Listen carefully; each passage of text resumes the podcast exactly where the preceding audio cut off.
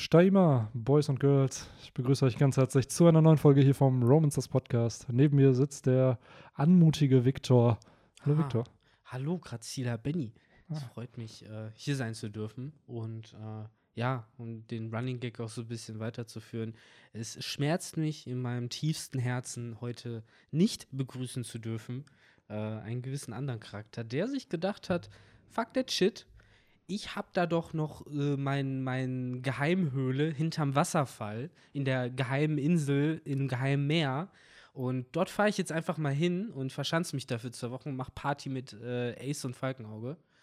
Und äh, deshalb ist Henry heute nicht da. Ja, der ist auf einer geheimen Urlaubsmission Die und, Urlaubsmission, äh, und genau. äh, muss da ganz, ganz wichtige Dinge für den Mhm. Podcast natürlich erledigen. Benny wollt, wollte ihn noch warnen, weil ich bin dann zu, zu Benny gegangen und habe noch zu ihm gesagt, so Benny, nein, das ist zu viel Feierei für Henry, du musst ihn zurückrufen. Und da haben wir uns richtig gestritten und dann hat Benny sogar noch zu mir gesagt, so, du Idiot, er wollte doch selber dahin gehen, ich wollte ihn doch noch aufhalten, Ja, und aber er ist Ende- einfach gegangen. Und am Ende kommt dann Marineford und dann müssen wir. Mhm, müssen Ibiza wir, fort. Ja, Ibiza fort. und dann müssen wir da schön hin und mit einer ganzen Mhm. Flotte äh, ja, ihn da retten. Aber fragt mich bitte, fragt mich am Ende bitte nicht, aus was ich den Schlüssel forme. Ich, Ja, irgendwer Wachs. braucht, die, irgendwer braucht die Wachsfrucht. hm, hm, hm. Tja, ähm, heute ja nur zu zweit. Es geht um One Piece Chapter 1016. Und ich bin ganz ehrlich, ich weiß jetzt nicht, ob wir auch drei Leute für diesen Podcast gebraucht hätten. so, Wie viele Leute braucht man, um Kapitel weil, 16 weil ganz ehrlich, das? Chapter war jetzt seit langem, muss ich sagen, hat es mich nicht mit, hat's mich, guck mal, ich kann nicht mal richtig reden, es hat mich nicht so wirklich Mhm. gepackt, muss ich sagen. Man hätte auch sagen können, es hat dich sprachlos gelassen. Ja, es hat mich, es hat mir halt eine, äh, ja, ja. genau das. Ähm, ja, ich glaube, was, was äh, an Kapitel für mich direkt am eindeutigsten war, war halt die Tatsache, dass wir am Ende genau an der gleichen Stelle sind, an der wir im letzten Kapitel halt auch schon waren. Nein, wir haben zwei Sätze mehr und zumindest den Clash. Also, also es sind gefühlt vier Sekunden, fünf Sekunden mehr vergangen. Ja, das ist halt, ne, da kann man jetzt schon wieder anfangen, so, hat man den Clash oder nicht? Ja, Weil das, ne, ja. diesen Vogelperspektive, das hätte ich mir auch in meinem Kopf noch vorstellen können, ganz, e- ganz das ist aber, ehrlich. da können wir direkt anfangen. Ist es, Kön ist es ein Königshaki-Clash? Weil man Äh, sieht ja die Blitze, Ja, also zumindest wird es impliziert, oder? Weil die Blitze hast du ja wirklich nur bei Königshaki. Also wenn es ein normaler Haki-Clash wäre, wird man vielleicht eine Welle sehen, eine Druckwelle irgendwie, aber so diese Blitze. Oder ist es Yamatos Teufelsbruch, die irgendwas mit Blitzen zu tun hat und das ist so ein Red Herring, aber I don't think so. es wären natürlich ziemlich viele Blitze dann in diesem Chapter gewesen. Ja, dann haben wir da Äh. den underlying Theme. Es geht um Blitze. Genau. Nee, ich, äh, was ich vermute, beziehungsweise das muss man eigentlich auch nicht mal vermuten, das sieht man ja auch, zumindest Kaido äh, kennt seinen Sohn, Tochter, wie auch immer, äh, gut genug, als dass er halt sagt, fuck der Shit, hier geht's halt direkt in die Hybridform. Also das heißt, der Clash findet halt auch zumindest mit Kaido in seiner Hybridform statt. Und äh, ja, im Endeffekt die große Frage und ich glaube auch der Hype, in Anführungszeichen, den Oda mit diesem Ende verursachen wollte, den er eigentlich auch schon letzte Woche genau damit verursacht hat, ist halt zu, sich zu fragen, was genau ist denn jetzt Yamatos Teufelsfrucht, falls sie denn eine hat. Denn was wir hier nicht sehen und weswegen auch dieser etwas unbefriedigende Winkel von oben auf, auf eben Skull Island gezeigt wurde, ist halt die Tatsache, damit wir Yamatos vermutlich auch Hybridform noch nicht sehen. Und äh, ja, das ist dann direkt wieder für mich ein bisschen schade, wenn man halt liest und dann halt schon merkt, so, aha, okay, ja gut, deshalb also. Und ja, keine Ahnung, das ist wieder so ein Ding, wenn man das im Manga-Band liest, wird dir das überhaupt nicht auffallen, aber so fühlt sich dieses Kapitel auf die Art und Weise, wie es halt endet, so ein bisschen unfertig an. Mm, plus, es ist ein Break. Ja. Das heißt, das ist immer noch ein bisschen bitterer, was dann kommt, aber ja, ich stimme dir voll und ganz zu. Diese Vogelperspektive haben wir am Ende sehr wahrscheinlich bekommen, um eben Yamatos Teufelsbruch nicht zu sehen. Wir wissen ja, dass sie zumindest irgendeine Fähigkeit hat, die ihre Zähne irgendwie spitz werden lässt, was impliziert, dass sie halt auch eine Zoanfrucht hat. Macht doch irgendwo Sinn als das Kind von Kaido, wo die ganze Bande halt irgendwelche Zoanfrüchte halt hat. Ich finde es halt schade, dass es jetzt noch nicht gezeigt wurde, aber ich kann mir auch durchaus vorstellen, dass im nächsten Chapter der Reveal dann kommt, vielleicht sogar wirklich dann in so einem Double Spread, wo du das dann halt siehst, weil der Setup hier wirkt ja schon so, als ob Oda den Flashback vielleicht von Kaido einleiten will, weil wir haben schon so ein bisschen den Dialog zwischen den beiden ja gehabt. Kaido fragt sie ja auch so, ey, was willst du jetzt eigentlich machen, jetzt wo du die Handschellen nicht mehr hast, werd doch trotzdem Shogun von Wano. Und da sagt ja Yamato dann, nein, ich werde mit Ruffy in See stechen, aber erstmal kicken wir dich aus Wano.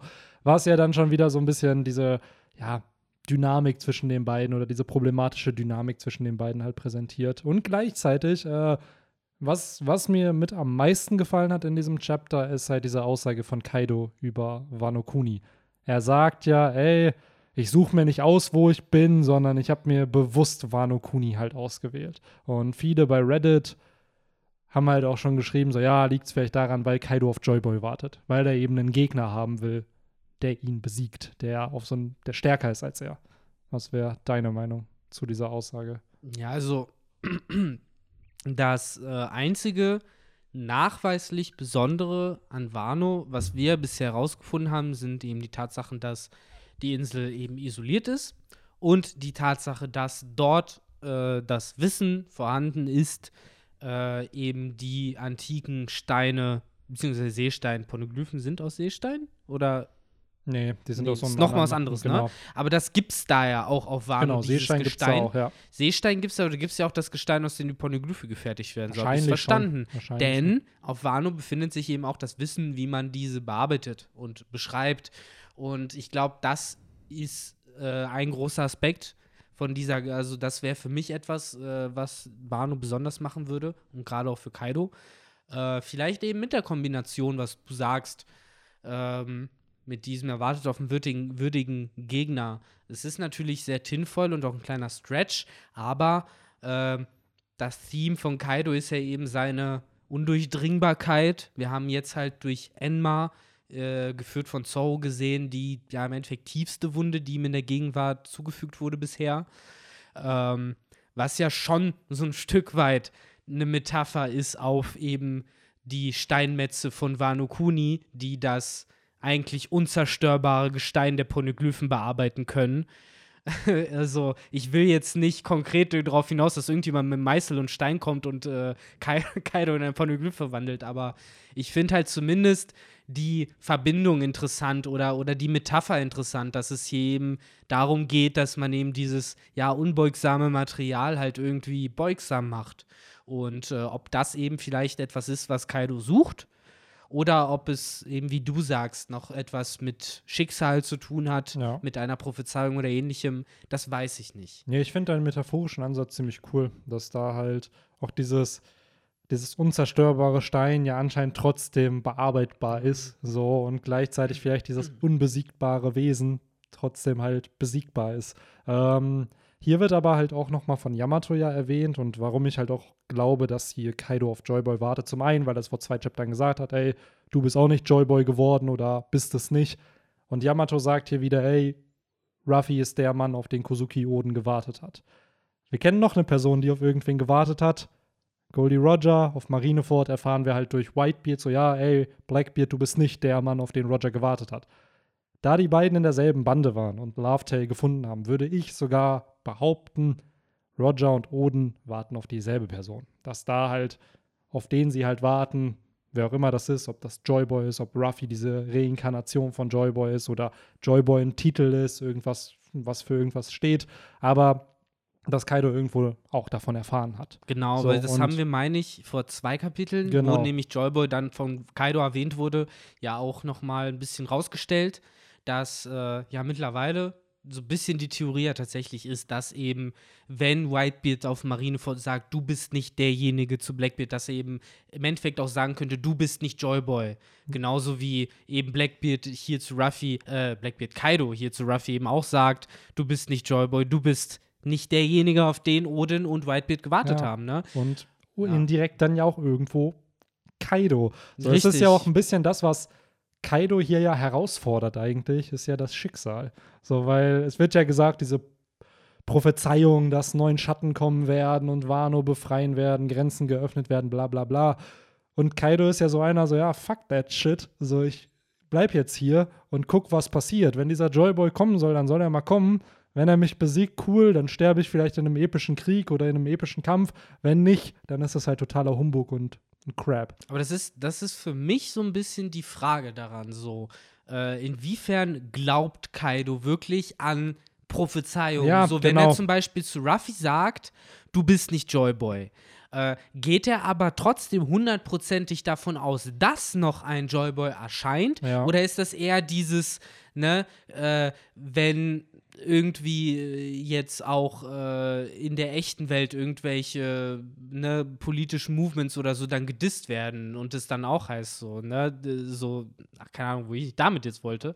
Äh, Im Endeffekt, wenn du zum Beispiel zu Jesus jetzt sagst, so, du bist nicht der Messias, so, aber ne, die Frage ist halt, glaubst du überhaupt an einen? So, ne, wie zum Beispiel die Juden und Christen ja damals, ne, die gesagt haben, es kommt schon noch einer, aber Jesus war es halt nicht. Oder glaubst du prinzipiell nicht daran, dass überhaupt je einer kommt, ne?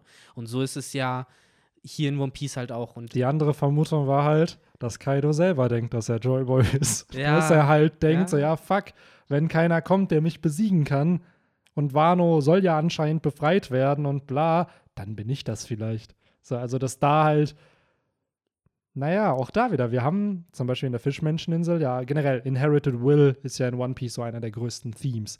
Irgendjemand stirbt, hat einen Traum, irgendjemand anders erbt diesen Traum und lebt die Werte, den Traum von dieser verstorbenen Person oder von dieser Mentorenfigur weiter. So.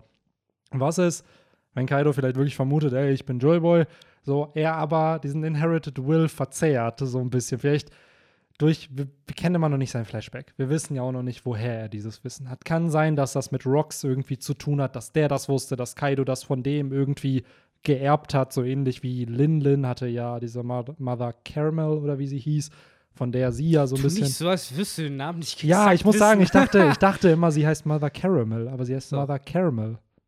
Mother Caramel. Nein, kein A, also kein Karamell. Sie Sondern? Karamell. Ach, Karamell. Ja, deswegen habe ich es gerade so, Ah. weil irgendwie, ich habe es immer Mother Caramel genannt und dachte mir so, dann gucke ich bei One Piece Wikia, ha, da fehlt ein A. So, aber das ist wohl anscheinend die Wiz Translation. Ah, Ja. so die Ja. eingewestlichte, Ja. weil ich glaube, wenn du es auf Japanisch lesen würdest, dann wer würde da tatsächlich Karamelu stehen, weil bei denen, soweit ich weiß, korrigiert mich, ich falsch bin, aber selten stehen zwei Konsonanten in der japanischen Sprache nebeneinander. Die, mei- I die haben know. ja eine Silbe immer Vokal und Konsonant. Ach, keine Ahnung. Ja, Ich bin kein Linguist, aber ähm, ja, Mother Cam Cam. Caramel. Caramel, Caramel. die die gute Big Mom Genau. ja irgendwo ja auch geprägt hat in ihrer Richtig. Kindheit und in der Gegenwart hatte sie das Foto ja, was dann von Brooke kaputt gemacht wurde. Aber was ist, wenn Kaido da auch diesen Irrglauben hat? Weil auf der Fischmenscheninsel, und jetzt um mein Argument zu erläutern, weil ich red gerade sehr, sehr viel rum, komme aber nicht zum Punkt. Auf der Fischmenscheninsel hatten wir ja mit Arlong und Jimbei zwei Charaktere, die den Willen von Fischer Tiger geerbt haben. Arlong hat aber einen verzerrten Willen von Tiger geerbt, weil er seinem Rassismus treu geblieben ist. Obwohl Fischer Tiger ja eher wollte, dass man den abschafft und dass man Menschen nicht verurteilt. So. Und diesen verzerrten Willen von Fischer Tiger, den Arlong geerbt hat, hat Hody Jones geerbt. Und den auch nochmal verzerrt. Was ist also, wenn Kaido einen verzerrten Inherited Will geerbt hat, in dem Glauben dann so, ja, ich bin Joyboy. So, obwohl es dann halt nicht passt. So. Äh, ja, an sich ein interessanter Ansatz, aber weiß ich halt nicht, wie viel sich dann direkt wieder drüber beschweren würden. Das ist doch genauso wie auf der Fischmenscheninsel, wie mit Fischer Ja, wobei, es ist ja sehr, das sind ja so, Themes, die nicht ausgesprochen werden. Das ist ja underlying. Das ist ja, kann ja sein, dass meine Interpretation davon absolut falsch ist. So, aber so hatte ich es halt bei dem Reread von der Fischmenscheninsel gemerkt. Dass Na, halt, also ich, ich kann halt- mich aus dem Anime auch an die äh, Momente erinnern, wo auch Arlong äh, mit Jinbei gestritten hat und Jinbei ihm dann ja auch gesagt hat, so du hast das, was Fischer Tiger ne, gesagt hat, falsch verstanden Genau, sozusagen. Also da genau. wird ja auch dieser Punkt Genau, aufgemacht. aber das ist ja das Spannende, dass du ja beide, er- also selbst Jimbei hat ja in dem Flashback noch rassistische Gedanken Ja, gegenüber Menschen und erst durch die Reise mit Fischer Tiger und der Sonnenpiratenbande merkt Mhm. er ja auch durch Koala, dass Menschen nicht alle halt scheiße zu Fischmenschen sind. So. Absolut. Und er legt den Rassismus ja ab und er ist halt der Jimbei, den wir heute kennen, wohingegen Arlong eher noch verstärkt in seinem extremen Gedanken dann halt äh, weitergeführt wird. Und Was, was eben, ne, das, das ist das Interessante und dann kann man sich halt auch fragen, was ist es bei Kaido? Bei Arlong kann man es ja festmachen, dass es ja diese, ja, schon sehr intensive Liebe für Fischer Tiger war, dass er sich eben diesem Mann unfassbar close Ja. gefühlt hat. plus für seine eigene Rasse, quote unquote, für die Fischmenschen selber. So, Ja, weil ja, Hody natürlich. Jones attackiert ja selbst Fischmenschen, wohingegen Jimbei meinte, eine gute Qualität hat Arlong, dass er Fischmenschen nicht angreifen Da, würde. da, das wollte ich nämlich gerade, äh, also ich wollte nicht direkt, aber im Endeffekt, äh, den Punkt, den ich halt auch bringen will, ist halt, dass Arlong noch sehr äh, persönlich motiviert agiert. So bei ihm geht es halt auch weniger. Natürlich war er auch ein Sklave, genauso wie alle anderen, oder? Doch. nee, ich glaube, Nee, Arlong war keiner. Der Arlong war nicht. Sklaventreiber gefühlt, ne, mit dem das ja. Genau, nee, ich Nami meine, ob der auch damals mitbefreit wurde. Nee, nee, nee, nee, Arlong war in diesem Fischmenschen-District, ist da Genau, aufgewachsen. Da hing der rum. Äh, worauf ich im Endeffekt einfach nur hinaus will, ich glaube, Arlong ging es schlussendlich äh, weniger um die Sache als um Fischer Tiger. Und es ging ihm darum, an seiner Seite zu sein. Und der Moment, in dem Fischer Tiger halt weg war, äh, hat Arlong entsprechend auch keine Ideologie mehr gehabt, die er verfolgen konnte. Während natürlich Hody Jones radikalisiert in den Ghettos und eben ne, die äh, Gewalt von Menschen immer mit angesehen, ne, hat dann eben auch so Faxen abgezogen wie in dem Mord an Otohime und sowas, Ja, ja. der halt schon von klein auf radikalisierte Terrorist ist, während eben Arlong wirklich dieses persönliche Ding hatte. Und da interessiert mich bei Kaido, ob es halt eben auch, so wie bei Mother Caramel, so wie bei Caramel, Car Caramel, Caramel, mein Gott, ähm, oder eben auch bei Fischer, Tiger und Arlong halt auch so ist, dass äh, Kaido diese Figur hat, sei es eben Roxy Zebek, sei es eben vielleicht noch eine andere Figur, äh, zu der er halt aufblickt und die auch vielleicht den, die richtige Idee hatte und auch richtig gehandelt hat, aber vielleicht durch die Umstände, wie diese Person gestorben ist oder durch, durch irgendeinen diesen Verrat, weil das wird ja auch gut einzahlen in die Art und Weise, wie Kaido sagt, jede Piratenallianz wird äh, betrogen, weil mein Meister damals wurde auch betrogen. Ich musste mit ansehen, wie er, äh, weiß ich nicht, äh, von der Wand runtergehangen, ne, erschossen wurde oder sonst irgendwelche Geschichten.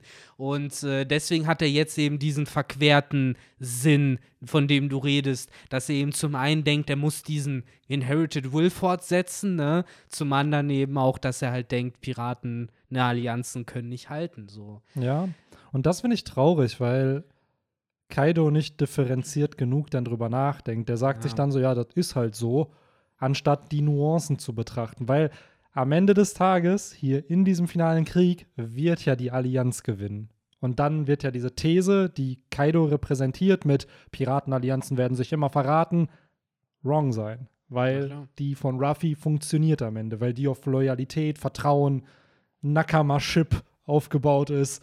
So, und da wird es funktionieren. Und ich frage mich, was Kaido dazu getrieben hat, dass er eben diese, ja, dieses Gedankengut halt Ja. weitergibt. Weil er ist ja an sich ja kein dummer Charakter, so dass der dann aber nicht weiterdenkt. So, es war es vielleicht, wurde er öfter betrogen, verraten. Nicht nur durch das, was in der Rocks-Piratenbande passiert ist. Gab es noch weitere Ereignisse, wo er halt Nakamas quote-unquote hatte und dann wurde er verraten, weil Kaido wurde ja, ich glaube, siebenmal gefangen genommen. Der ist Ja. ja, also gerade in dieser äh, Erzählstimme, die Kaido Ja, vorgestellt genau, hat. da wurde So. die Bilanz gezogen, da wurde Genau. auch sechsmal exekutiert. Genau oder so. Und das sind so Dinge, die ich gerne im Flashback dann noch sehen würde, auch gerne in einer Bildcollage einfach nur. Da braucht man ja keinen Text, einfach nur, dass man sieht, ah, okay, Klar. da, dass man das halt hat. Das ist halt auch ein ne interessanter Werdegang dafür, wie er halt so berühmt wurde, weil wenn er ständig von seinen Leuten verraten wurde, aber nicht, nicht getötet wurde, immer wieder frei kam, dann wahrscheinlich diese Leute gefunden und halt brutalst massakriert hat, nehme ich mal an, hat er sich, denke ich mal, auch entsprechenden Namen Ja, erarbeitet. das ist halt ne? die Frage, ob Kaido halt so handelt, weil Kaido ist ja schon eher, hat ja diesen Ansatz, ich besieg dich, aber ich töte dich nicht. Du kannst dich mir anschließen. Wenn du dich nicht mehr anschließt, dann halte ich dich gefangen, bis du dich mir anschließt. Ja, so geht er So. halt mit Leuten rum, von denen er denkt, dass sie halt Genau. unter ihm stehen. Ja. Aber das ist halt nochmal eine andere Sache, wenn es halt bei Allianzen ne, Mm. geht es ja eigentlich nicht um jemanden, der unter dir steht, sondern jemanden, der auf der gleichen Höhe ist. Zum Beispiel Ja. sehen wir es jetzt mit Big Mom. Ne? Ja. Oder wir andere denken, Dynamik. ja, wir denken halt auch voll oft, dass der Rocks-Dude halt Kaidos Mentorenfigur war. Was ist aber, wenn Big Mom und er sie ihn halt hintergangen haben? Man, man weiß ja, die Bande ist irgendwie zusammengebrochen. So.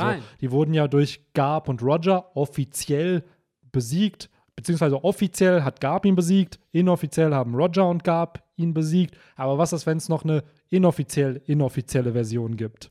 Aber dann musst du dich halt wirklich die Frage stellen, ne, und das wird der Flashback zeigen, und ich glaube, da dürfen wir jetzt auch nicht zu tief in den Themenfall ja. einsteigen. Ähm, welche Motivation hätte überhaupt Kaido dafür gehabt, sein vermutlich Captain äh, eben zu hintergehen mit Big Mom zusammen? Die Drachenfrucht. Ja, aber die, kein, die er an dem Tag bekommen hat. Ja, natürlich hat er die genau da und natürlich äh, hängt das alles zusammen, aber auch da, ich schätze Kaido irgendwie bisher zumindest, von dem, was ich gesehen habe, nicht als die Art von Person ein, die wegen Kraft äh, eben ne, Leute hintergeht. Vielleicht auch, weil er hier schon gezeigt wird mit ihm der maximalen Kraft und dass er halt im Endeffekt auch nichts mehr braucht. Mhm. Aber trotzdem habe ich das Gefühl, auch so wie oder den Mord von eben Blackbeard an Thatch damals inszeniert hat, das ist halt noch mal diese extra, extra Stufe an absoluter Niederträchtigkeit ist, wenn man halt eben sein Crew-Mitglied äh, ermordet, gerade wegen der Teufelsfrucht. Das wird es halt ja, noch mal ja. paralleler machen. Du hast absolut recht, weil das ist das, was die absolute Gegenthese zu dem ist, was Ruffy ist. Ruffy wäre bereit, für seine Nakama zu sterben und alles dafür zu tun, damit die sicher sind. Wohingegen Blackbeard um seinen Traum zu erfüllen, bereit ist, seine Nakama halt zu töten. Und das halt wirklich hinterhältig, obwohl er halt wie lange, ich glaube, zu dem Zeitpunkt war er fast 20 Jahre mhm. in der mhm. Bande, dass er das getan hat. Und das ist ja schon das Schlimmste, glaube ich, was du in diesem One Piece-Universum dann tun kannst. So, dann noch schlimmer als Sklaverei und der Rassismus ist halt dieses, dein Nakama betrügen, der dir vertraut. Mhm. So, und daher durchaus, ja, ich stimme dir zu, wahrscheinlich hat Kaido das nicht gemacht, weil Wobei, wenn sie nie, vielleicht haben sie sich auch wirklich nie in dieser Nakama-Relationship gesehen, weil es wurde ja gesagt, dass Rox die alle vereint hat, weil er einfach der Stärkste war. Indirekt das, was ja Kaido jetzt gerade in der Gegenwart tut. Also war es vielleicht eher diese Ehrfurcht vor der Stärke dieses Charakters, die sie zusammengeführt hat ja. und nicht wirklich diese Friendship. Yeah. Ich glaube auch, also klar, da stimme ich dir zu und auch da ist, äh, reicht mir trotzdem nicht die Begründung, dass eben nur die Teufelsfrucht ist, mhm, weil ja. auch wenn die Hemmschwelle natürlich geringer ist, ändert es halt nichts daran, dass auch gerade Kaido eben einfach, ja, Kaido ist ein, der bringt dich um, aber er ist kein Mörder, wenn du weißt, wie ich es meine. Also er ist halt mehr so einer, du weißt schon, wenn er dich äh, ne, umbringt und du weißt auch, was du gemacht hast, wieso er das machen will. Während bei Rocks habe ich halt eher das Gefühl, wenn überhaupt war es eine Meuterei aller, wir liefern den aus, aber nicht ne, direkt dieses, wir so Squado-mäßig, der da Whitebeard äh, äh, durchsticht oder sowas. So, sent his regards. ja, Mann. So, so glaube ich, glaube ich, ist das nicht abgelaufen. Und am Ende des Tages ist Kaido noch verarscht worden, weil er ein kleiner Junge ist, der nicht wusste, wohin mit ihm. Und, das wird ja immer ja. wieder gesagt, ne, dass er da halt ein Kabinenjunge war. Und wir hatten, glaube ich, in der letzten Podcast-Folge gesagt, dass er wahrscheinlich zwischen 12 und 16 ungefähr da war, weil er ist ja in der Generation von Shanks, so wie das in diesen Vivre Card Data Books gesagt wurde. Und Big Mom, Whitebeard, Roger sind nochmal eine eigene Generation und gab.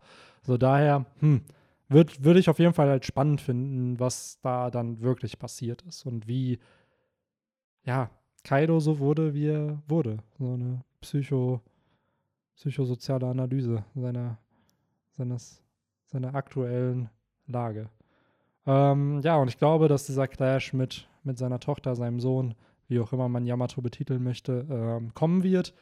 Weil jetzt ist Familiendynamic. Jetzt ist der juicy Shit. Konflikte zwischen Vater und Tochter, Vater und Sohn.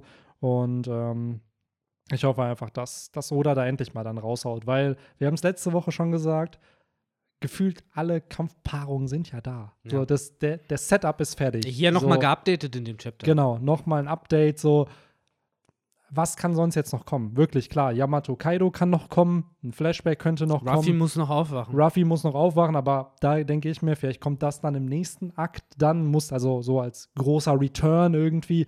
Aber hier ist auch wieder die Frage, was ist dann der die Katastrophe im dritten Akt? Ist es wirklich Onigashima, was auf Wano fällt? So. Also die Sache an diesem Kapitel ist ja, äh, und auch gerade wenn man jetzt sich betrachtet, wie lange ist der vierte Akt eventuell noch entfernt, ähm, ich glaube noch lange.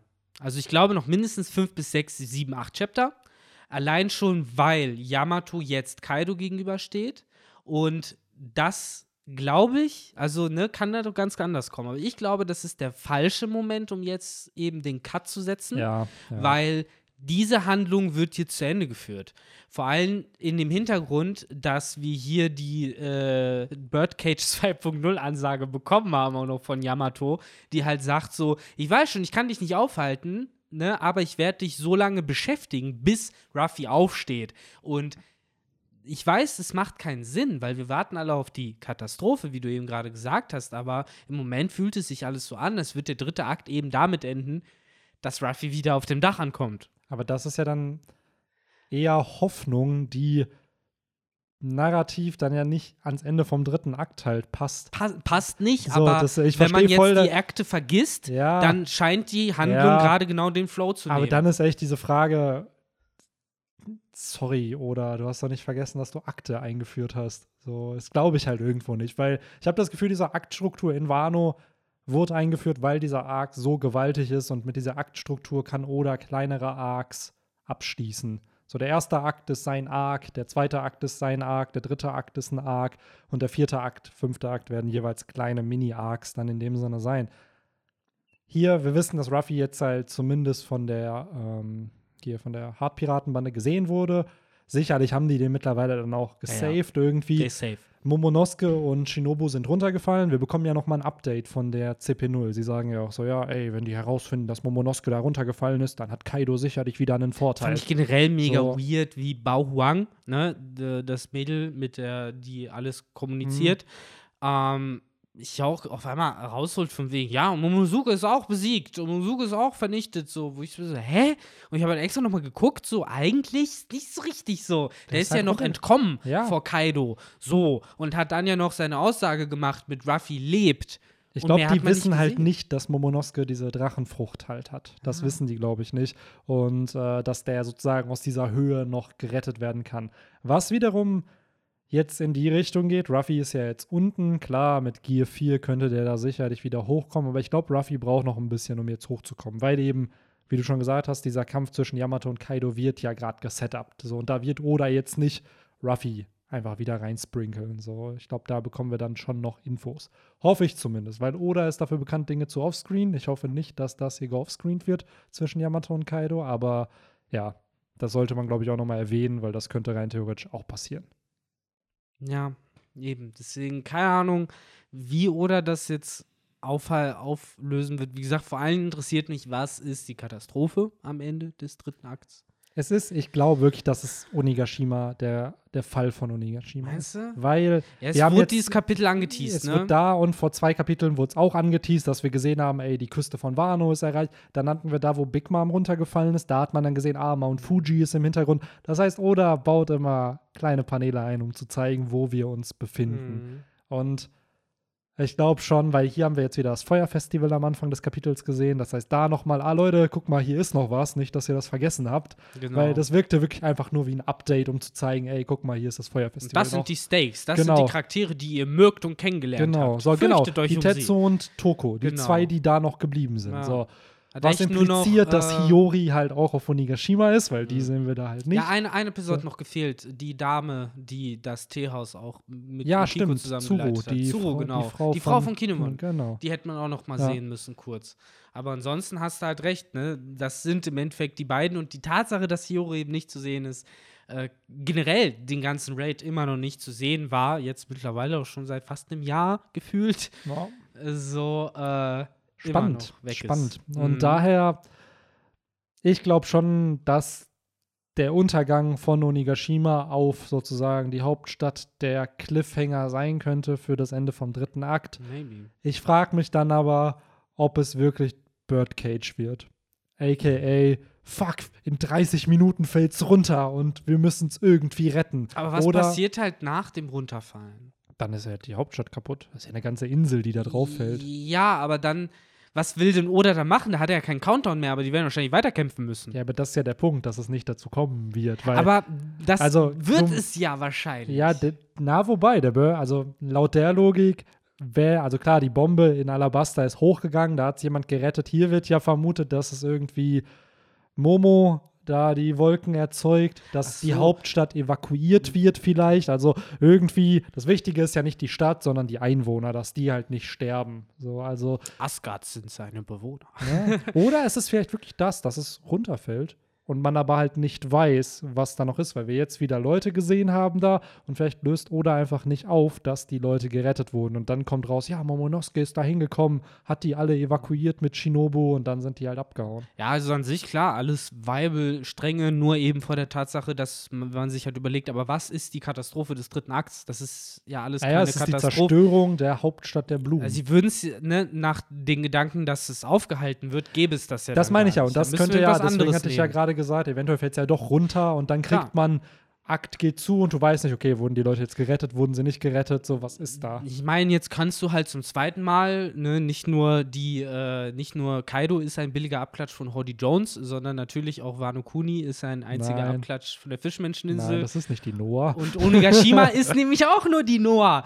So, und ganz ehrlich, wer sagt, dass es am Ende nicht wieder die Szene gibt, wo Onigashima dann langsam zu Boden sinkt und dann Ruffy zusammen mit Momonosuke, Momonosuke, während der halt seine Wolken macht, halt Ruffy wie ein Blöder halt wieder auf diese Insel eindrischt. Das ist genau die andere Vermutung, dass wir wissen, dass Momonosuke fliegen kann. Er hat Ruffy ja damals aus Ja. dieser Garbage-Abteilung Genau. da in Pankasat ja auch gerettet und hochgeflogen, dass eben die beiden hochfliegen. Und dann auch Momo wieder wie, wie so ein Mantel um, um Ruffys Nacken da irgendwie Mhm. und Schultern halt rumfliegt, aber dass der ihm halt hilft, hochzukommen. Weil, seien wir ehrlich, symbolisch ist doch genau das, was die Allianz braucht. Dass man die beiden Schlüsselfiguren der Allianz sieht. Einmal Momonosuke, der den Kozuki-Clan repräsentiert, und Ruffy halt als zukünftiger König der Piraten. Und wenn die beiden dann da hochfliegen und gezeigt werden, wo dann einfach man nur Kaidos Gesicht sehen müsste. Ja, Das also klar, das Tag-Team, das fehlt generell viel zu lang eigentlich in diesem, also in diesem Wano-Raid, weil,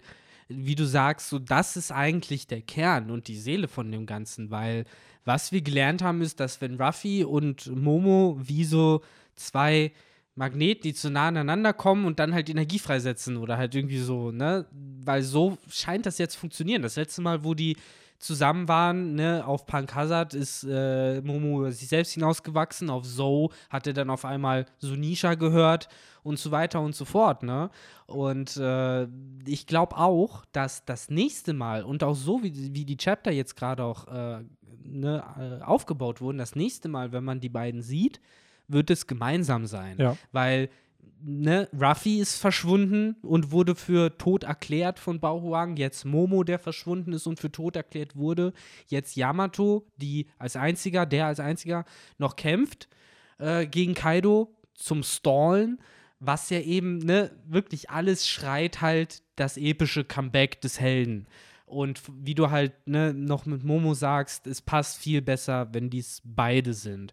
Nur auch das ist halt wieder ein sehr positiver Moment. Ich glaube, auch da ist die Frage, wann wird genau das passieren? Und Ja. da denke ich eher an den vierten Akt, dass das dann ein anderer Handlungsstrang wird, beziehungsweise der Turning Point, wenn die Kämpfer anfangen, vielleicht schon im Gange sind und dann kommt auf einmal dieses, ey, die Hoffnung ist wieder da, wir müssen alle noch mal stärker kämpfen, um zu gewinnen. Aber was dann, äh, um das kurz einzuschieben, bedeuten würde, wir gehen dann davon aus, Ruffy und Momo werden jetzt dann wirklich wahrscheinlich für ein paar Monate nicht zu sehen sein, während man sich komplett auf diese Matchups konzentriert. Ne? So ähnlich wie es ja eigentlich auch auf Dressrosa ja ein bisschen war, wo du ja auch die Matchups von ne, äh, Zorro und Pika und Diamante hattest und Ruffy so ein bisschen ans Ende geschoben Hey, ganz ehrlich, Ruffy und Law sind in Kapitel, ich glaube, 758, 59 sind sie Mhm. nach oben gekommen. Mhm. Das zweite Mal zu Mhm. Doflamingo. So. Und Ruffy setzt erst, ich glaube, 26 Kapitel später Gear 4 ein. Mhm. Weil du hattest den Flashback von Law, dann hattest du Ruffy gegen Bellamy, dann hattest du jeden Einzelkampf von den ganzen Flottenmitgliedern gegen die Bande und dann und dazwischen hattest du vielleicht mal ein Chapter mal kurz, wo dann Doflamingo und Ruffy kurz gegeneinander clashen und Treble und Law, bla. Aber Dann setzt Ruffy erst Gear 4 ein. 26 Kapitel später, nachdem Ja. er oben ankam. So, und du hast es richtig gesagt, wenn Akt 4 starten sollte und die Kämpfe starten, werden wir Ruffy lange nicht sehen. Weil einfach Oda und narrativ macht es einfach Sinn, dass du von hinten anfängst. So der finale Kampf darf am Ende erst passieren. So das heißt, du arbeitest dich halt Stück für Stück halt hoch.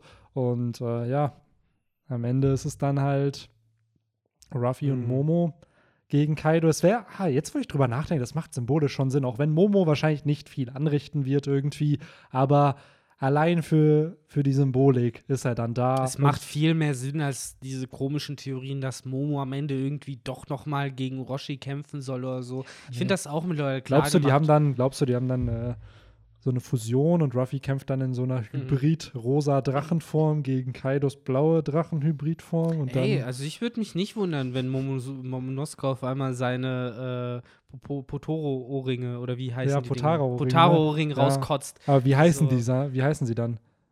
Luffy-Joske? Nein, der ist einfach genauso. Oder scheißt auf Aber alles. die, aber die fusionieren sich doch. Das war doch. Ach so, Haben, haben nicht ach so. Äh, Son Goku und Ja, ja. Vegeta haben doch Ja, auch ja. überlegt, wie heißen wir denn dann? Und dann es gab zwei halt. Es gab Gogeta und Vegetto, je Genau. nachdem, was sie machen. Dann wird es da Ja. halt auch dann entweder Ruffy Noske oder Momonuli. Momonosuke. Das sind die beiden. Könnt ihr euch selber aussuchen, wen ihr wollt. Der eine hat ein sehr, sehr, hat, hat den Oberkörper von Momo und den Unterkörper von Ruffy. Der andere hat den Oberkörper von Ruffy und den Unterkörper Aber glaubst du, dass dann äh, Kaido sowie Bu am Ende halt äh, die ganzen anderen, dass er so Zorro in sich einsaugt? Ich und bitte, Nami. ich bitte darum, dass wir eine Staffel haben, wo Glaubst Ruffy du, der hat dann so drei Schwerter und kämpft dann in seiner Hybridform? Ich will bitte haben, dass Ruffy geschrumpft wird, in Kaido rein muss, um dort eben auch aus den Kokons seine ganzen Mitstreiter erstmal Ja. zu befreien. Das, Das ist wichtig. wir. Mit Also ganz glaube- vielen kleinen Kaido-Antikörpern, die Ja. da rumfliegen. Ich glaube, genau so wird es kommen. So, ich glaube, das ist die Ja. Zukunft von, von diesem es Krieg ja auch im Color Spread Nummer 43 damals äh, alles gezeigt wurde. Ja, da wird doch bestimmt ja. auch ein Drache irgendwo gezeichnet in Blau. Oh Mann. Aber das fehlt One Piece ja wirklich, ne? Bei allen den Sachen, die die halt schon so aus der Popkultur durchgezogen haben, fehlt halt noch das, wir schrumpfen ein Raumschiff auf Mikrobengröße und fahren in einen Körper rein. Das hatten sie noch nicht. Ja. Aber das wird sich Aber ja wobei, echt die anbieten. Frucht gibt es ja rein theoretisch, so eine Schrumpffrucht. Gibt, War das nicht aus dem Wobei, Fillern? Filler, stimmt, das war ein Das war Filler. der Filler mit ja, der gut, das heißt, oder so. wird das nicht einbauen, wenn das eine Ja. Fillerfrucht war. Ja, Vegapunk kann ja alles. Ja, Ich mein, Vegapunk vielleicht- gef- kann gefühlt echt alles, Alter. Ah, weil es wird sich, wäre so cool, so irgend so ein riesiges Meereswesen oder so, in das die sich dann da rein müssen und da wäre dann auch noch mal so eine ganze Welt mit einem Villain, der eine Mafia hat. Ach ja. Da reden wir, sind wir, sind wir bei Rick and Morty und bei der Batterie. Ja, genau. Die Batterie hat noch eine Batterie und so weiter und so fort. Ja, ich habe ihm die, äh, was war es, die Mechanismen der Elektri Elektrizität irgendwie gezeigt und daraufhin hat sich da ein eigener Organismus gebildet. Und die haben dann wiederum Intelligenz entwickelt und bla. Ey, Ja, wieder wie das legendäre Meme auch ist, it's äh, Elephants all the way down. Weil es gibt ja das, diese Weltanschauung von der Erde, die auf dem Rücken eines Elefanten getragen wird. Und dann fragen sich die Leute, ja, aber auf was wird der Elefant getragen? Ja, der steht auf einem noch größeren Elefanten. Ja, auf was steht denn dieser große Elefant? Ja, auf einem noch größeren Elefanten. Und da heißt es halt immer, ja, ist einfach Elefanten bis ganz nach unten. Also willst du sagen, Sunisha taucht wieder auf? also, so, klar, das sowieso, aber Sunisha ist ja auch, glaube ich, genau daraus auch mit inspiriert Ja, worden. Bei Sunisha ja. haben sich die Leute ja damals auch gefragt, ja, hat der jetzt so lange Beine? Ja, genau. Und bei Sunisha wurde ja mittlerweile zu 98 Prozent äh, festgelegt, nee, der steht halt auf vier riesigen Schildkröten. Und die sind auf einem großen Elefanten. Und so funktioniert das. Also, das so zum Knowledge droppen, also zwischendurch. Und ich stelle mir die Schildkröten übrigens immer wie die Katapultschildkröte aus Yu-Gi-Oh! vor. Genau so sehen die aus. So, Ihr wisst Bescheid. zurück zu One Piece Kapitel 1016. Ja, ja, ja. Und wir haben äh, die letzten zwei Seiten besprochen. Und ein bisschen was vom Anfang. Aber seien wir ehrlich, so viel passiert auch nicht. Naja, die Mitte besteht ja dann im Endeffekt nur noch darum, daraus, dass man äh, einzelne Schlachtfelder nochmal zu Mhm. sehen bekommt. Wir sehen ja unter anderem das Plaza, wo King Mhm. unterwegs ist. Wir haben die klassischen Shot, Shot, Shots von den äh, ganzen ähm, Kämpfen, Who's Who und Sasaki und äh, Black Mariah vor allen Dingen. Und natürlich eigentlich wahrscheinlich so der große Elefant, viel zu viele Elefanten, dieses Chapter. Aber äh, so das große Ding, was eigentlich noch in diesem Chapter passiert ist und was, denke ich mal, für viele besprechenswert ist, ist eben äh, der Kampf zwischen Lysop, Nami und Ulti, Mhm. äh, der ja jetzt auf einmal beschlossen wurde als jetzt haben sie sie ausgenockt. Davor die Angriffe, da wurde einfach weitergemacht, aber jetzt hat, haben alle nochmal explizit gesagt, oh, aber dieser Donnerblitz hat sie jetzt 100%ig down gemacht, als hätten sie gesehen, wie die Live-Leiste auf Null geht. Ähm, Finde ich, generell dieses Chapter wurde mir sehr viel von Oda persönlich gefühlt gesagt und das war halt ein weiterer Teil davon. Ähm, abseits davon fand ich aber generell, wie Zeus verarbeitet wurde, ganz cool. Ich finde halt den Klimataktstock, der jetzt reden kann, nice. Und äh, Plus sich verformen kann, ne? ja, Das kann so ein Streitkolben werden. Ich kann mir sogar vorstellen, dass es andere Formen annehmen kann, wie ein Schwert vielleicht oder super. irgendeine ja. andere Waffe, ne? Also das finde ich voll okay, weil Nami auch der richtige Charakter für sowas ist, weil es halt diese ne, Kreativität und Einfallsreichtum äh, kombiniert und gleichzeitig aber eben auch jetzt ernstzunehmende Kraft halt hat, weil so ein Homie von Big Mom, der halt ja immer noch ein Teil ihrer Seele ist. Aber da ist die ähm, Frage, ist weil das, ich glaube, das hatten wir noch nicht. Was passiert, wenn ein Homie-Nutzer oder wenn der OG, von dem die Seele geklaut wurde, wenn der stirbt? Also, wir haben nicht viel zu Todesmechanics in One Piece, aber was wir haben ist, äh, wir wissen, es gibt eine Seele. Die Seele will, wenn sie stirbt, äh, ins Jenseits. Die Teufelsfrucht von Brook verhindert das.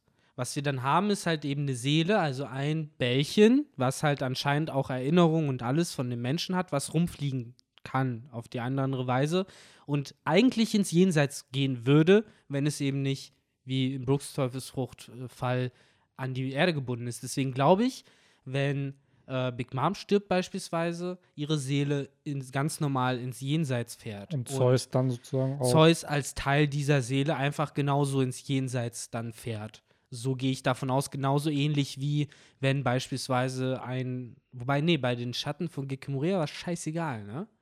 Ob die Nutzer sterben oder nicht. Hm. Das weiß ich Ich glaube, die nicht. Schatten sollten schon von Lebenden sein. Ja, aber kann, war, er, war danach bereit, Ruffy zu töten, nachdem er den Schatten geklaut hat? So kam es mir jedenfalls vor. Oder was hat er mit Das dem weiß ich nicht, das weiß ich echt nicht. Also das Aber ist, das kann wieder, sein, hm. ja. Weil die haben sich ja dann aufgelöst. Ja, ja, eigentlich macht's ja, weil sonst hätte er ja auch von den. Oder ist es nur umgekehrt, dass er halt Schatten von Lebenden nehmen kann, sobald er sie aber hat, kann der Lebende ruhig sterben. Das weil weiß ich halt ja, nicht. Kann Aber äh, Vielleicht werden wir das ja erfahren, äh, sobald Gekko Moria hier auf Genau. Onigashima oder Wano aufgetaucht ist. Ja, Mann. Aber, Mann, aber das ja. ganze Momonosuke-Ruffy-Ding geht voll gegen dieses, ja, Moria taucht dann auch noch auf, weil wo ist da Moria? Der muss ja dann auch noch kommen. Ja, dann sind sie zu dritt. Die kommen auf den Fledermäusen von Moria, kommen Ja. die.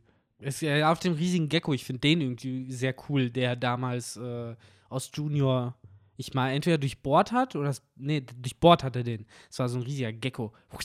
Der war cool. Ähm, aber ja, mein Gott, wie gesagt, ich finde es ein bisschen störend, dass Oda so eindeutig halt hier machen muss, was Schaden macht und was nicht. Das ist ja etwas, was mich generell ein bisschen gestört hat an diesen ganzen antiken Zorn-Nutzern, beziehungsweise etwas, was ich nicht einschätzen konnte. Und dass Oda dieses Problem jetzt halt auch gemerkt hat, weil er kann einen Charakter halt nicht getoasteter zeichnen, als er nun mal ist, wenn er frischen Blitz abkriegt. Und bei Ulti ist es halt öfter passiert. Bei Page One und anderen auch. Jetzt nicht unbedingt Blitz, aber generell, dass sie halt aufs Maul bekommen und zwar richtig aufs Maul bekommen haben. Und mittlerweile habe ich das Gefühl, Oda hat kapituliert und sich gesagt, ey, ich mache jetzt einfach eine Sprechblase, wo steht, sie ist besiegt. So, da, so, das, so mache ich es dem Leser klar, dass sie besiegt ist, weil es zu zeichnen, das Medium dafür zu nutzen, wofür es da ist, das funktioniert nicht mehr, weil es nicht mehr ausdrucksstark genug ist, weil es ein bisschen zu verwässert ist. Ja, absolut. Weil Wirf wird Ulti jetzt weggeklatscht. Yamato Big Mom, jetzt hier der Donnerblitz, der Donner. Ruffy vorher auch schon. Ruffy auch, aber da war es nur so ein Headbutt, ne? Ja. So, Aber es sah halt auch Genau. vicious aus. Das Ja, war eigentlich die Art und Weise, wie Oda es gezeichnet Ja. hat. Sah halt so aus, als würde es ernsthaften Schaden machen. ja, ja, ist halt die Frage, auch da, wir wissen immer noch nicht, Awakened Swans, haben die ganzen Headliner das und oder die, äh, die, die Tobi Ropo, man, weiß es nicht. Ich bin hier auch Ja. gerade so, steht zwar, sie ist besiegt, aber ich denke mir so, ja, nee, sorry, aber wo ist dann für Lissop und Nami die Dramaturgie und das, was die lernen müssten? Weil Nami hat hier ein Power-Up bekommen und wenn jetzt am Ende einfach nur so, ja, Nami hat ein Power-Up und gewinnt dann direkt, wenn das die Quintessenz davon ist, dann reicht es mir Du nicht kannst aus. noch gemeiner sein und sagen, Nami hat nicht gekämpft, das war halt Zeus und Lysop. Genau. So, So. theoretisch hätte Zeus nicht in der Hand von Nami sich befinden müssen, um das zu tun, was er getan Und hat. ich finde das an sich halt spannend, weil Page One und äh, Ulti sind Nahkämpfer. Also Lissop und Nami sind halt Fernkämpfer. Und ich fände es da einfach spannend, wie die beiden halt heute mit sowas umgehen würden. Wenn sie halt, wenn deren Kampfstil nicht zu dem Kampfstil der Gegner passt, die halt physisch stärker sind als sie. Und da hast du dann super Kreativität, da hast du dann die Möglichkeiten, eine coole Lösung zu finden, um zu gewinnen. Und Mhm. jetzt sind sie ja schon genervt. Ulti ist genervt, Page One ist genervt. Bin ich nicht sehr Fan von, wie es jetzt gehandelt wurde, aber jetzt kann man es plausibel machen. Ja, gut, die können noch besiegt werden, weil ich glaube dieser Sprechblase von Oda nicht. Genauso ist Ashura Doji vermeintlich tot und genauso Ja, ist Kiku, klar. Kanjuro, Kinemon, die sind alle tot. So, ja, nee, sind sie halt noch nicht. So, ich, ich, ich kann das auch noch nicht genau einschätzen. Klar, ich äh, versuche da halt einfach, ne, nicht komplett naiv, aber halt einfach so ein bisschen mir zu überlegen, was will mir der Autor sagen. Und in dem Moment hatte ich schon das Gefühl, äh, dass er mir sagen will, alles klar, die beiden sind abgehakt. Was ich noch bizarrer fand, dadurch, dass er sagt so, ja, Page One auch. Und ich so, was? Page One auch? Ja, und das- so, ja. und dann so, ah, okay. Das heißt, dieser eine letzte Schlag, den wir da gesehen haben, wo uns vorher immer wieder beigebracht wurde, dass ne, die Schläge kommen und die dann wieder aufstehen, der hat diesmal gereicht. Und das hat mich eben auch gestört, so, weil bevor das hier nicht gesagt wurde, habe ich nicht mal dran gedacht, dass der halt down ist. Und das, wie gesagt, finde ich mittlerweile halt weniger von äh, der, dem Kräftepool schwach, sondern halt eher von der Inszenierung. Weil ich finde, Page One und Ulti, die sind schon so stark, wie sie zu sein haben. Das passt auch alles. Und theoretisch, wenn die jetzt auch ne, besiegt sind, ist, fände ich das okay. Äh, klar, deine Argumente sehe ich vollkommen, dass es halt auf dieser narrativen Basis, dass eben das eine Chance gewesen wäre für Nami und Lysop eben zu wachsen, dass das verspielt wurde. Das verstehe ich. Aber abseits davon äh, fände ich es voll okay, wenn die beiden jetzt äh, besiegt wären. Was mich aber stört, ist halt die Tatsache, dass ich es als Leser nie verstehen kann, ob die gerade besiegt wurden oder nicht. Ja. Und das, das ist generell so eine Phobie an Mangas, die ich lange mit mir rumtrage, seit es halt so Stories wie Fairy Tail gab oder halt auch ja, Fairy Tail ist immer das Erste, was mir einfällt, wo halt jeder Charakter, egal was er konnte, ob er Feuer konnte, Eis konnte, Holz, Eisen, äh, kosmische Energie. Es war halt im Endeffekt immer eine Geste, dann kam ein riesiger Energiestrahl und dann ging es darum, wel welcher, welcher stärker war. Es war halt noch simpler als bei, One, als bei Dragon Ball zum Beispiel fast schon. Äh, und da habe ich halt Angst, dass es bei One Piece halt auch zu sowas sich verläuft, dass man irgendwann einem Schlag nicht mehr abnehmen kann, wie stark er eigentlich ist, weil das war eigentlich immer das Schöne an Oda, dass er sehr expressive Paneele zeichnen Ja. konnte. Und das ist genau mein Kritikpunkt dann. Das hat er hier ja nicht. Und ich glaube, dass Oda auch seinen Way nicht verloren hat. So, der macht es, glaube ich, immer noch so. Nur dass gerade jetzt bei Gegnern, wo jetzt eine Nami und ein Lissop wahrscheinlich ohne Hilfe nicht gewonnen hätten. Er es aber irgendwie ja schreiben muss, dass sie am Ende gewinnen. Und wie du schon sagst, sie wurden jetzt so oft dann weggehauen. Ah, krass, ja, wusste ich jetzt gar nicht, dass sie jetzt K.O. sind. Jetzt zum Beispiel in dem Fall von Page One. Das ist dann nochmal, um dir einzureden, so, ja, ja, die sind jetzt erstmal rausgeschrieben, die sind besiegt, aber surprise, surprise, die kommen dann wieder. Genau Ja, wie. Ulti hier ja auch. Die kommt ja dann auch und schnappt sich da halt Tama und headbuttet irgendwie Lissop weg. Und was ist am Ende dann wirklich diese Rolle von Lissop und Nami hier in diesem Arc? Wirklich nur Tama rumzutransportieren? I don't think so. Also ich glaube schon, dass Oda da noch mehr geplant hat. Ich sag nicht, dass Page One und Ulti die Gegner jetzt werden müssen. So, es kann sein, dass die beiden jetzt wirklich K.O. sind, aber Lissop und Nami müssen noch mehr leisten, als jetzt ein bisschen auf einem Komachio rumzu, rumzulaufen. Cool. Ja, wie du sagst, genau, du meinst, du sagst es nämlich, die sind nämlich eigentlich die ganze Zeit nur auf dem Ding rumgeritten und haben nicht mal richtig gekämpft. So, das war ja, eh, das hat sich halt wieder angefühlt wie Oda, der halt zwischendurch denkt so, jetzt muss ich dir auch wieder zeigen. Egal, ich habe noch ein paar Meter Kuma, Kumachio vor mir, die ich zeichnen kann, so weißt du. Und so kam mir das da halt auch ein Stück weit äh, Absolut. Rüber. Man darf halt auch hier, das ist natürlich auch wieder Kritik auf hohem Niveau, weil es sind so viele Charaktere gerade. Ja, Jeder Charakter muss an irgendeinem Ort sein. Gleichzeitig dürfen manche Charaktere aber nicht vor anderen Charakteren an dem Ort sein. Und Oda muss es hinkriegen, die Charaktere, die noch nicht, Sanji, bestes Beispiel, ist 5000 Kapitel rumgerannt, um jetzt gegen Queen zu kämpfen, weil er da nicht vorher sein durfte, weil erst der Univirus abgehandelt werden musste. Chopper durfte gegen Queen kämpfen und dann erst durfte Sanji dahin. Ja. Vorher durfte er aber erst gegen Black Mariah und musste da flüchten. Also es gibt so viele Dinge, die Oda abarbeiten muss und Respekt dafür, dass er das irgendwie hinkriegt mhm. und handelt. Und hier halt auch. So, die sind auf Komachio rumgerannt, weil Nami und auch Lissop und Tama durften noch nicht auf der Hauptbühne sein, weil die sollen da, die sollen jetzt auf der Hauptbühne sein und nicht vor fünf Kapiteln. Und naja. entsprechend äh, entstehen dadurch aber neue Probleme. Wie, was machen die Charakter die ganze Zeit? Wo zeige ich sie? Zeige ich sie wirklich nur beim Rumrennen, wie bei Sanji ja auch? Und äh, da verstehe ich dann noch die Kritik der Community, bin ich ganz ehrlich, weil ähm, man könnte es besser pacen. Es ist, es ist halt schon so ein bisschen zynisch, ne, wenn man sich halt überlegt, dass das Ergebnis dieser Überlegung ist, hm, eigentlich reicht es, wenn ich so alle zwei Monate mal reingucke, was Neues gibt. Und äh, ne, aber macht es bitte nicht. Hört jede Woche unseren Podcast, nachdem ihr den Manga gelesen habt. Aber ja, wie du, wie du halt sagst, so man kann dieses Gefühl trotzdem nicht abschütteln, dass man zum Teil halt Filler vor sich hat. Also nicht in dem Sinne Filler, aber halt, wie du sagst, eben Zeitschinderei. So, du merkst, dass Sanji in den nächsten Kapiteln nichts Sinnvolles anfangen wird, bis er eben an zum Beispiel Stelle X ankommt. Und ich glaube halt, was da auch noch mit reinspielt, ist halt am Ende des Tages lesen wir diesen Manga sehr lange und äh, verfolgen die Geschichte sehr lange und wo am Anfang äh, wir halt noch mit dem kleineren Cast okay waren, und dann auch mit dem wachsenden Cast halt auch sozusagen gesagt haben, ja, das ist interessant, das ist cool, das halte ich durch, fällt es jetzt halt vielleicht auch so, nee, eigentlich auf Dauer hält man das denn doch nicht durch, so, so, so kontrovers es klingt, aber vielleicht ist Ruffys Crew jetzt schon zu groß, Absolut. um halt eine richtig straffe Story zu erzählen ehrlich, ne? St also, Staffel. Props an Oda für diese Welt, die er erschaffen Klar. hat. Und auch die Charaktere. Aber genau damit kommt eben ein neues Problem einher, dass du zum einen jede Woche, sagen, gehen wir sogar jede Woche aus, hauen wir raus, jedes Jahr kommen so und so viele Kapitel dann raus, 50 Stück, keine Ahnung.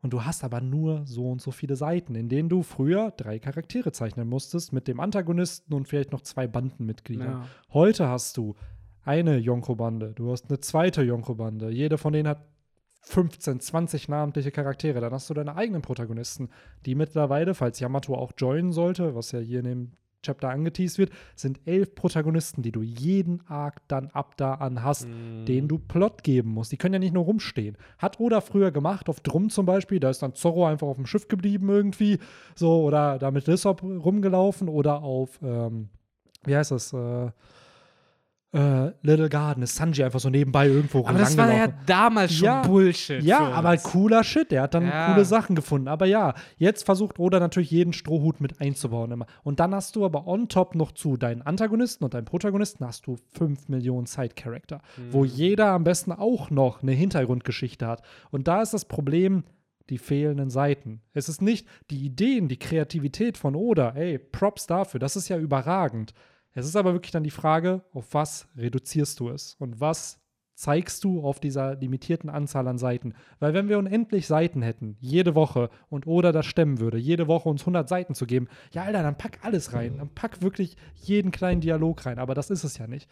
Und ich glaube, es ist schwierig, je größer die Welt wird, sich wirklich auf das zu fokussieren, was am Ende wichtig ist. Weil natürlich aktuell interessiert uns wahrscheinlich am aller, allermeisten so, Alter, was geht da bei Kaido? Was ist dieser Flashback? Was ist Yamatos Teufelsbruch? Die Geheimnisse mit Kings Rasse? Was sind da, wie kommt Ruffy wieder hoch? So, wie, wie wird das mit Onigashima? Aber das sind ja Fragen, auf die wir dann sehr lange keine Antworten bekommen und dann aber mit Dingen gefüttert werden, die dann manchmal ja eher langweiliger sind. Und ich, ich verstehe vollkommen, was du meinst. Ich glaube aber, das Problem ist trotzdem nicht die Größe der Welt, sondern die Größe des Casts, also gerade ja, der Protagonisten. Genau, das ist vielleicht ne? mehr Clarification, eher das, was, was ich meinte. Genau, weil die Welt an sich, äh, das ist ja voll okay, dass da so viel angedeutet wird, dass da so viel im Hintergrund vor sich geht. Aber die Tatsache, dass du eben,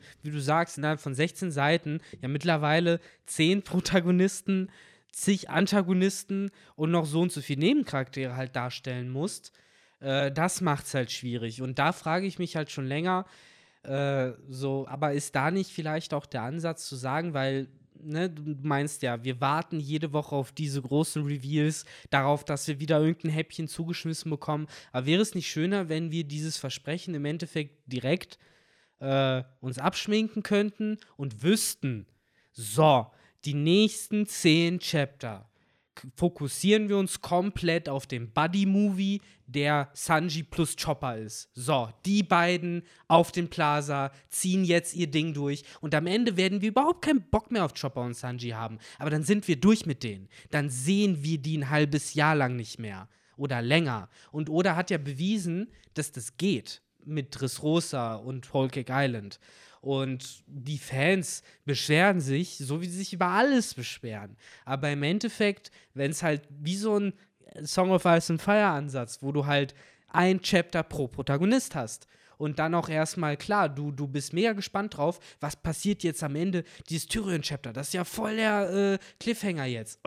Aber du bist schon nach drei Zeilen des nächsten John-Chapters, was überhaupt nichts damit zu tun hat, so ging es mir zumindest, warst du dann wieder in der Story drin. Und dann hat es dir gar nicht wehgetan, dass das andere erstmal warten muss. Weißt ja, du, was ich meine? Ja, ich.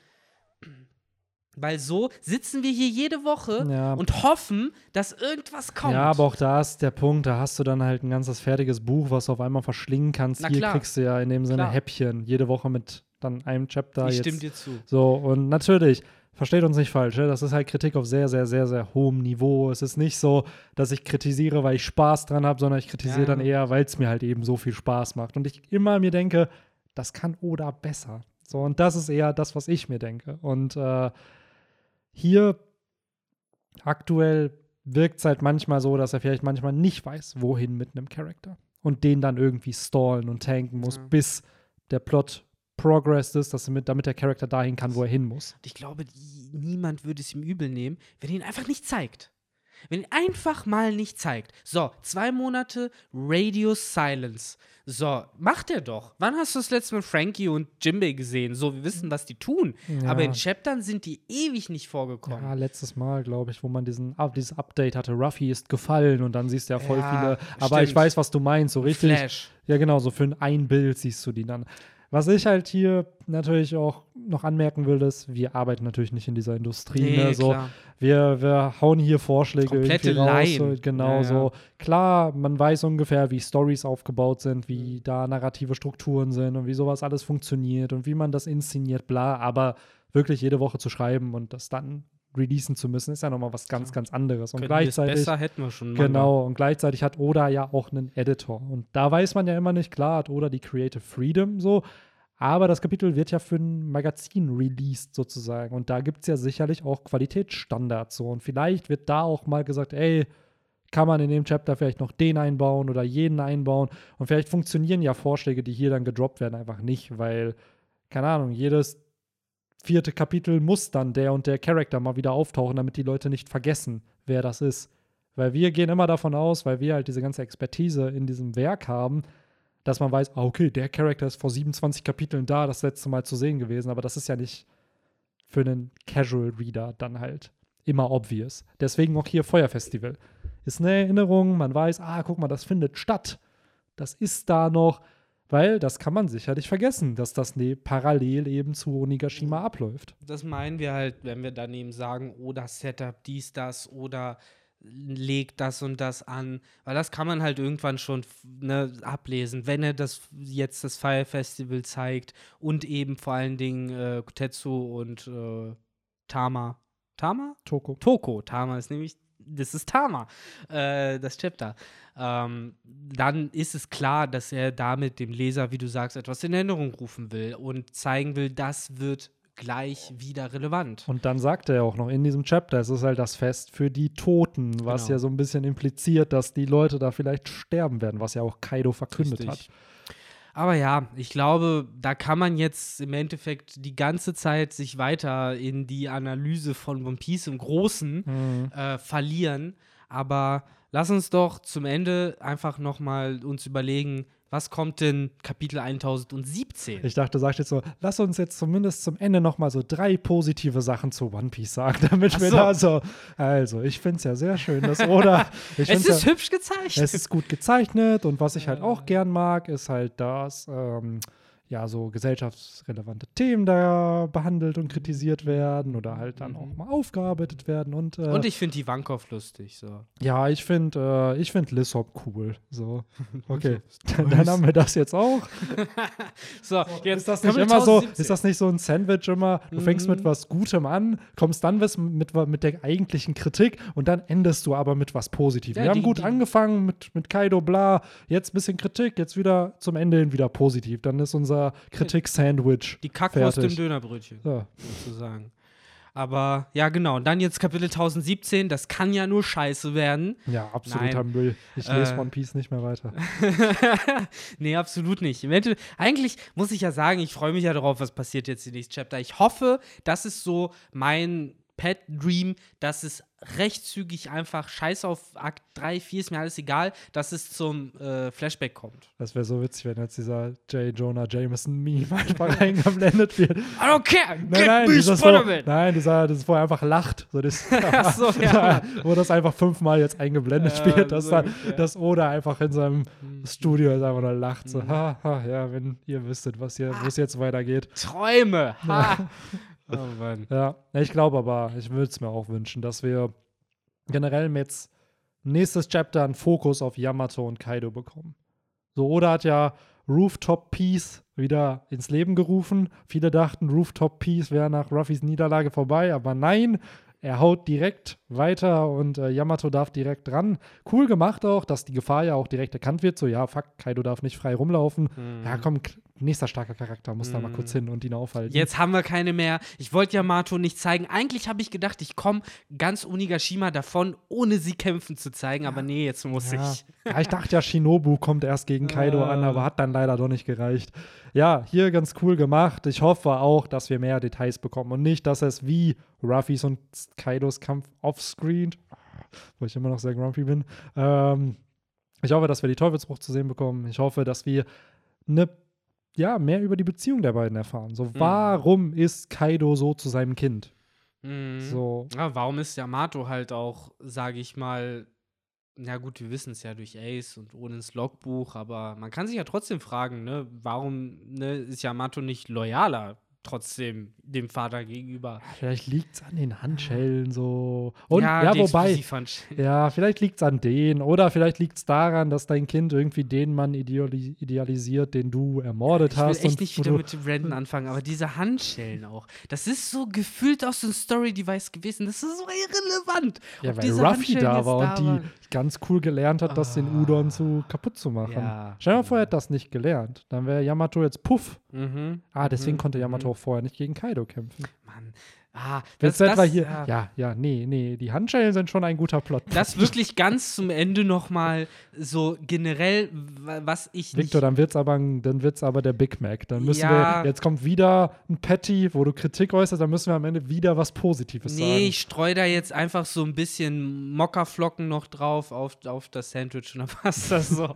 Nein, das ist auch generell für andere Mangas. Was mich immer aufregt, ist, wenn Charaktere established werden, gerade auch richtig zu späten Chaptern und dann schon gezeigt wird, was sie können und was sie nicht können. Und äh, dann trotzdem so Geräte wie so ein explosiver äh, eben Armreif oder auch ganz schlimm bei Dragon Ball Dinosaurier, die dann als richtig ernsthafte Bedrohung dargestellt wurden, wo du so bist so, Digga, Son Goku ist gerade durchs All geflogen und hat ne, Genki damals abgehauen und du willst mir erzählen, dass er jetzt in seinem Auto von einem Dinosaurier wegfährt, weil er Angst hat. Und so ähnlich ist es halt bei One Piece mit diesen, mit diesen Explosivdingern. So, man hat halt einfach dieses Gefühl so, hä, ich dachte, die Charaktere wären längst darüber hinaus. Das hat halt so für mich immer noch die Vibes von Buggys äh, Vernichtungskanone aus Die- äh, dem der- ersten Arc. Die legendäre Maggi-Kanone. Die Maggi-Kanone, genau. Oder wobei, ich glaube, die Maggi-Kanone ist das, was er im Impel Down einsetzt und die